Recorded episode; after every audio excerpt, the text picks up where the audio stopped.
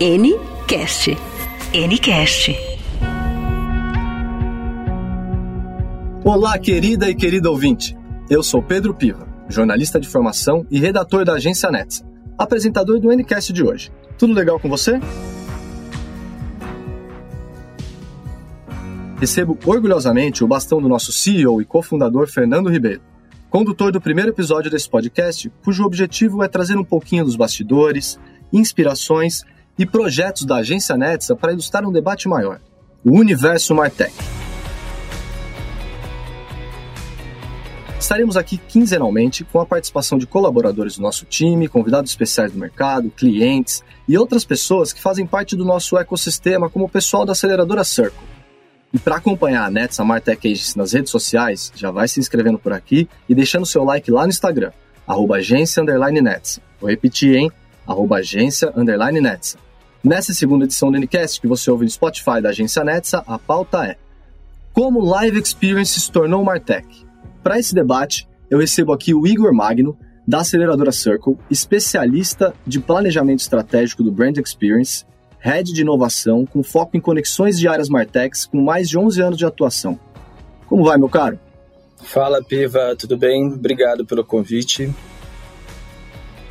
Também conosco o meu companheiro de squad, conterrâneo de Jundiaí, o head de estratégia criativa Fábio Pacheco, publicitário pós-graduado em criação multimeios com 20 anos de experiência, especialista em planejamento estratégico e criativo. E aí, Pacha, alegria? Olá, pessoal do Ncast. Oi, ouvinte que nos escuta. Eu sou o Fábio Pacheco, planner da Nets, e vai ser um prazer falar aqui hoje sobre estratégia, criatividade e tecnologia com vocês. Muito obrigado pelo convite. E fecha a nossa trinca de convidados de hoje, o líder criativo de squad da Netsa. Especialista no marketing promocional de eventos, com mais de 20 anos de estrada e jobs de peso como Rock in Rio, Copa do Mundo, Olimpíada. Enfim, o carioca Diogo Bonaparte. Tranquilo, Diogão? Fala, Piva. Pô, me senti até importante aí com essa entrada. Mas vamos lá, vamos bater esse papo aí, leve e descontraído.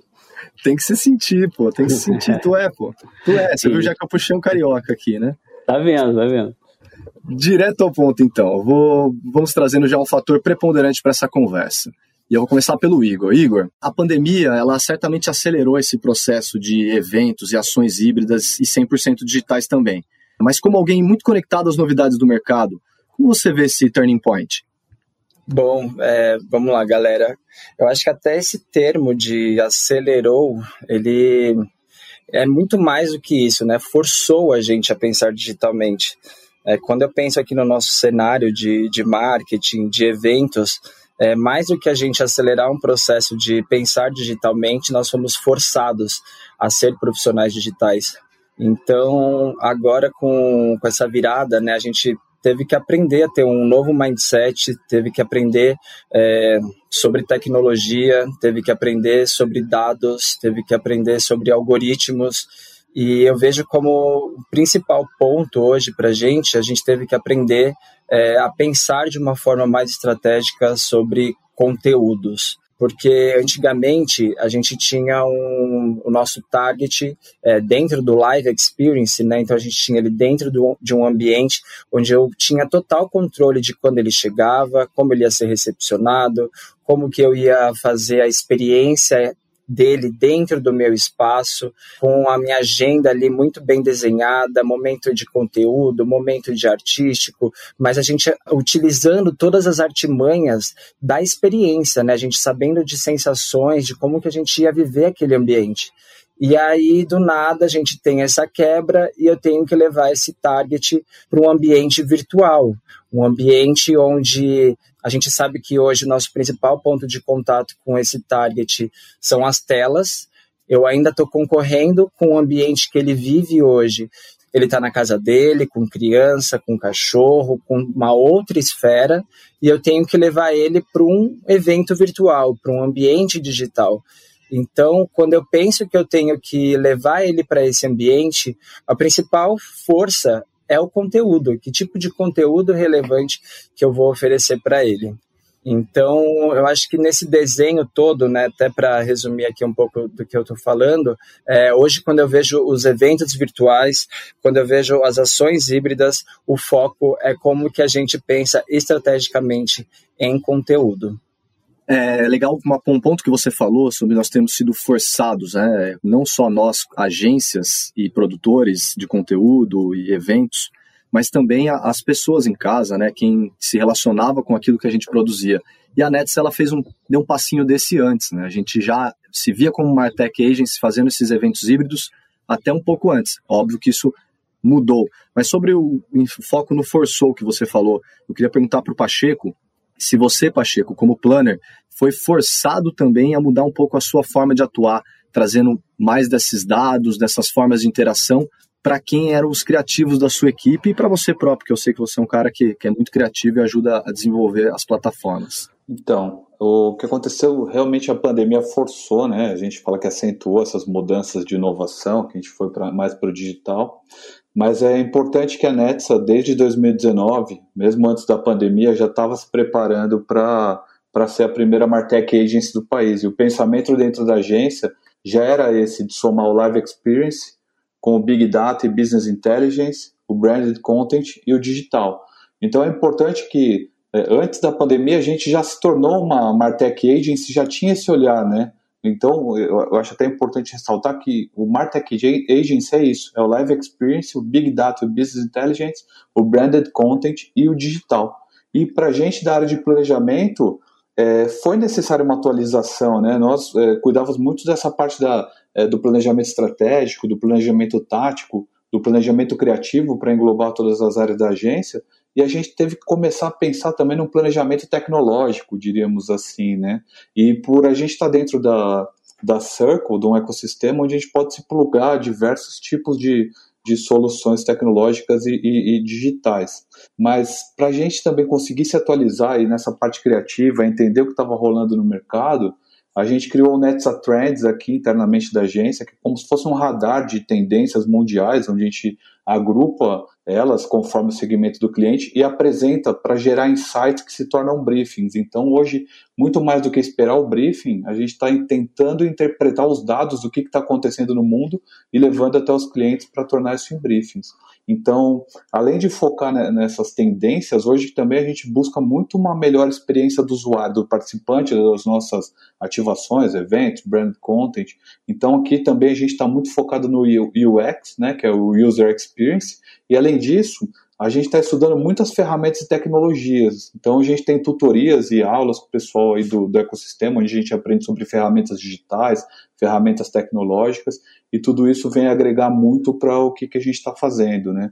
Então, trabalhando dentro do, na Netsa, que é a criadora da Circle, né, esse ecossistema que é, acelera startups de tecnologia Martech, a gente está fazendo hoje tudo internamente, plataforma, as lives, aplicativos, conteúdos, programa de fidelidade, promoções. Então, tudo a gente faz internamente de uma, uma Martech Agency, né?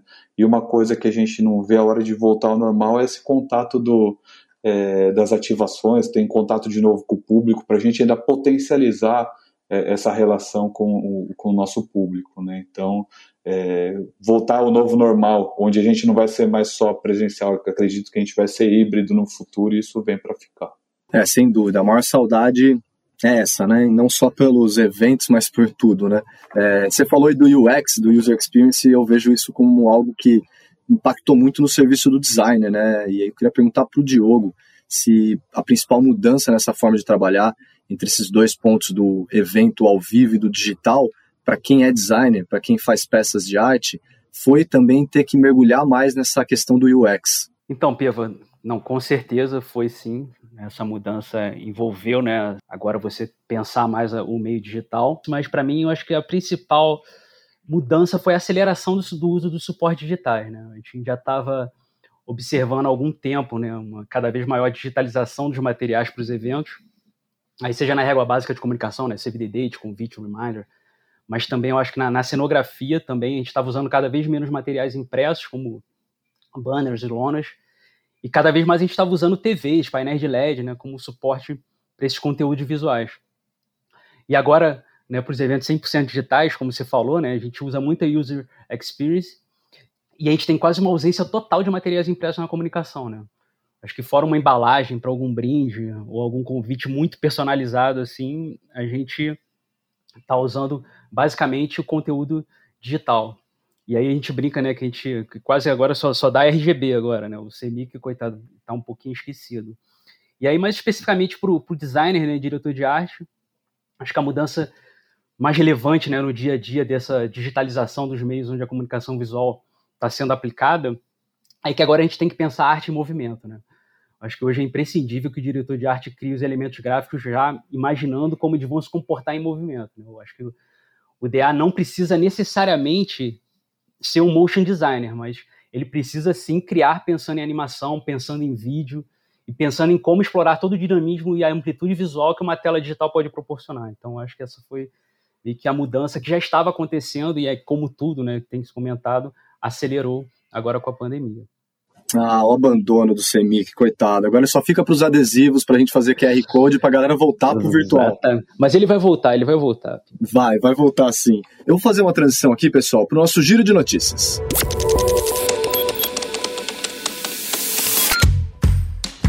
É o Nets em Ação, um resumo quinzenal do que tem movimentado a nossa agência, os últimos jobs, um pouco do que vem aí pelo futuro, e para isso eu não poderia convidar outra pessoa senão Driele Viazovski a dona do nosso Trello, controladora dos nossos cards, das nossas demandas. Dri, como é que tá essa fila de produção tão querida?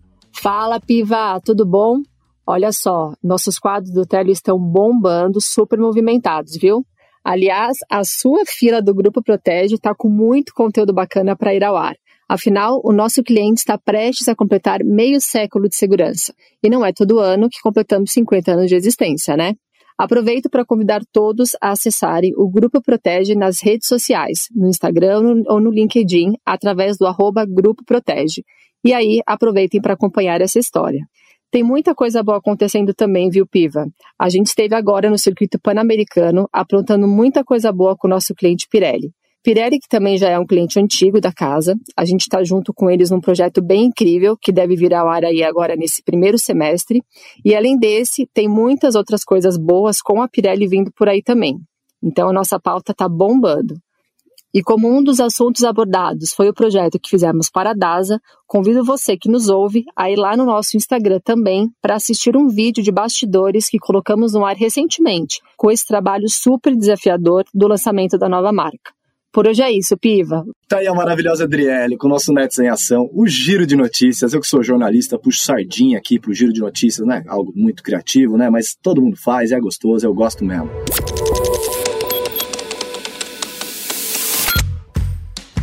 Aproveitando o gancho, Fábio, a Adri já deu spoiler aí do projeto de DASA. Eu queria que você contasse mais pra gente. Você estava envolvido nisso aí, né, meu cara? Foi bem legal esse projeto de DASA aí, Pivan. É, acho que o Igor participou bastante aqui, que está na live com a gente, porque foi um processo muito intenso de pesquisa e posicionamento que a gente teve que fazer para entender o cliente. Né? A, a GSC, a Impar e a DASA estavam se juntando para formar o maior ecossistema de saúde do país.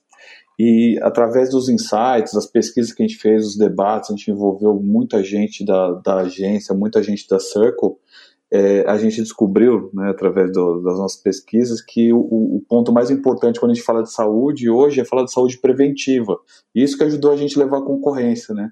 Porque a DASA também está querendo se aproximar da, da, da saúde do, dos seus clientes, mas não só para cuidar da doença, mas ela quer um incentivo a uma vida melhor para realmente não ter que, que as pessoas estejam doentes, né? Então isso fez muito sentido a nosso favor no, no momento da concorrência, esses insights. E depois a gente foi envolvendo diversas frentes aqui da, da Nets e da Circle, junto com a CPB, que é a agência de publicidade da DASA, e a Tátil Design, que fez a marca, para a gente chegar numa entrega que impactasse mais de 50 mil colaboradores, a diretoria inteira, os veículos de comunicação. É, a gente fez uma plataforma para quatro lives, endomarketing, te divulgou em todas as unidades da empresa, nos prédios, fez toda a parte de redes sociais, o LinkedIn e também distribuímos mais de 55 mil kits da nova marca, onde a gente movimentou o mercado que estava parado, o mercado da produção de brindes e de ativações. Então, a gente tem muito orgulho desse projeto e nessas plataformas de live que a gente criou, uma coisa muito importante e muito interessante, nós trouxemos o, um dos fundadores da Singularity University, o, o senhor Peter Diamond, para uma palestra sobre futurologia para os principais médicos da rede DASA. Então esse projeto foi muito grande.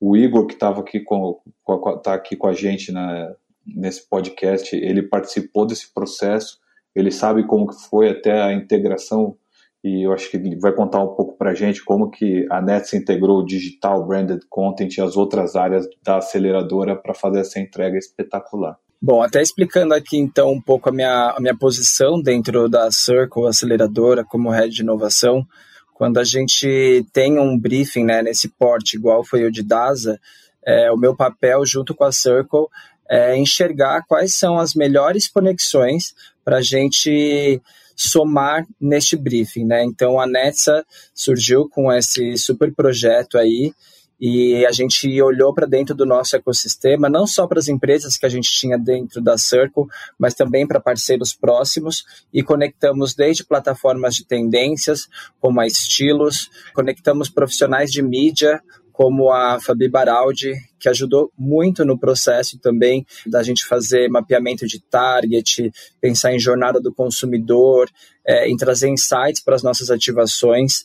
E somei também com a minha, a minha experiência né, dentro desse processo criativo. Também trouxemos diretores de artes de outras aceleradas que tem dentro do ecossistema para fazer uma grande mesa. Então, assim, o processo criativo no começo, eu lembro que eu acho que quando a gente tem um, um, um job assim nesse, nesse tamanho e o, o céu praticamente parece que é o limite e a gente junta um monte de gente, cabeças de diferentes frentes, cada um realmente com uma linguagem diferente, faz esse, essa grande mesa aí e eu acho que esse é o processo criativo que, que funciona dentro da Circle, onde a gente conecta realmente diferentes cabeças para pensar é, em uma solução e a DAS aí foi, foi um sucesso e a Dri falou, né, quer acompanhar, veja lá no, no Instagram da Netsa. Estou super feliz também de ter participado desse processo criativo, justamente por conseguir enxergar é, até a minha atuação é, nesse formato de, de conexões de, de skills e pessoas. É bacana a gente falar aqui que foi um evento que a gente realizou ao ar livre. Muita gente foi testada, com todos os protocolos de segurança em prevenção à Covid-19 sendo seguidos. Como prega o pessoal da DASA, né? A prevenção é o melhor caminho para a saúde. Até por isso estamos gravando esse episódio do Anicast, cada um no seu quadrado, cada um na sua casa, morrendo de saudade do estúdio maravilhoso que a Netsa tem, mas usando bons microfones para manter a qualidade em alta. O Diogo, é, por esse lado assim das pessoas estarem em casa, às vezes a, a interatividade ela fica um pouquinho mais artificial, né?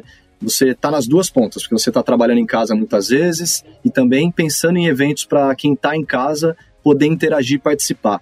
Como é que você, na hora de criar, muda os, os seus conceitos do que era antes para agora trazer uma participação divertida e espontânea do público? Pois é, Piva, acho que esse já era um desafio né, de todo criativo para um evento.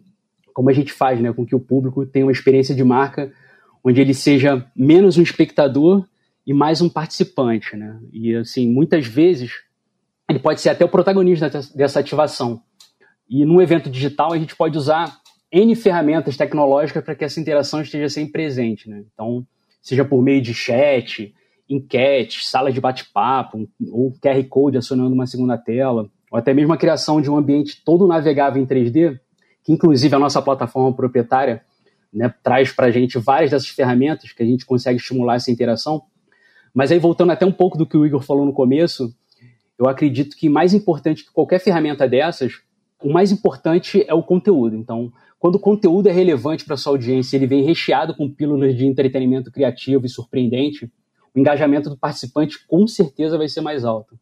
Então, principalmente agora, né? Eu acho que depois de mais de um, de um ano que a gente está tendo eventos 100% online, todo mundo né, já vê um pouquinho de cansaço nesse formato de lives, webinars e, e, eventos digitais em geral, certamente o que engaja é um conteúdo relevante e que ele seja contado né, de uma forma leve e criativa. Então, eu acho que o nosso foco tem que ser muito mais em, em conteúdo, né, em como você conta uma história legal e como você traz essa experiência de marca via conteúdo criativo, mais isso do que necessariamente até usando as ferramentas. As ferramentas são aliadas, mas o principal que a gente tem que focar e a gente tem que criar em cima é o conteúdo.